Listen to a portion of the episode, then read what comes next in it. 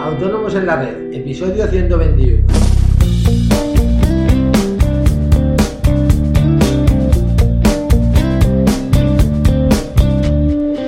Muy buenos días a todos y bienvenidos un día más, un lunes más, hoy 7 de marzo de 2016, Autónomos en la Red, el podcast en el que hablamos de todos aquellos temas que nos interesan a los autónomos. IVA, IRPF, seguros sociales, eh, financiación, etcétera. Hoy vamos a contestar a Antonio de Cuenca, que nos envía una pregunta que me parece curiosa y que la verdad no es la primera vez que me la hace. Pero antes, ya sabéis, recordaros que en asesoríafiscalautónomos.es os ofrecemos todos los servicios de contabilidad e impuestos que os ayudarán a gestionar mejor vuestros negocios y a optimizar vuestra factura fiscal. Todo ello a unos precios realmente competitivos y de la manera más sencilla que os podáis imaginar. Toda la información la tenéis en nuestra web, os repito, asesoríafiscalautónomos.es. Cualquier duda sobre nuestros servicios, dudas fiscales que tengáis, sugerencias para nuestros podcasts, eh, podéis enviármelas a través del formulario de contacto de la página. Yo las responderé de manera personal o, por qué no, con un podcast sobre el tema. Y bueno, eh, Antonio nos remite un correo en el que nos dice, eh, hola, muchas gracias por el podcast, me ayuda a ir entendiendo un poco un mundo que hasta ahora era para mí desconocido. Me he dado de alta como fotógrafo en estimación directa y quisiera saber si mi salario debo ponerlo como gasto dentro del apartado salarios del personal. Entiendo que sí, porque sin mi trabajo la actividad no se podría desarrollar. Enhorabuena de nuevo por el podcast y gracias por adelantado por tu respuesta.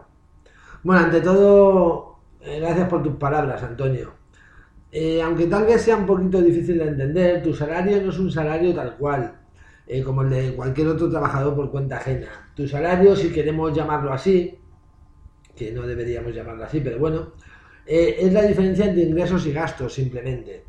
el apartado de salarios del personal o gastos de personal es para trabajadores por cuenta ajena.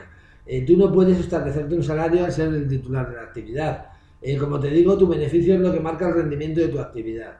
No tendría mucho sentido que te establecieses un salario que fuese deducible de tu actividad económica y que luego tuvieses que declarar como rendimientos del trabajo personal. Eh, es cierto que muchas veces nos autoasignamos un, vamos a llamarle salario, aunque no, es correcto, eh, de manera que todos los meses sacamos para nuestros gastos personales una determinada cantidad para hacer frente a ellos independientemente del resultado que hayamos obtenido en un determinado mes puntual.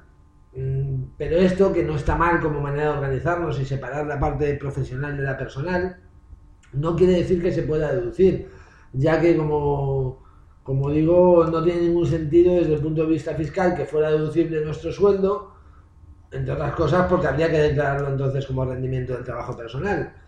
Eh, espero haberme explicado bien, pero si te queda alguna duda ya sabes lo que tienes que hacer, Antonio. Un correíto y ya está.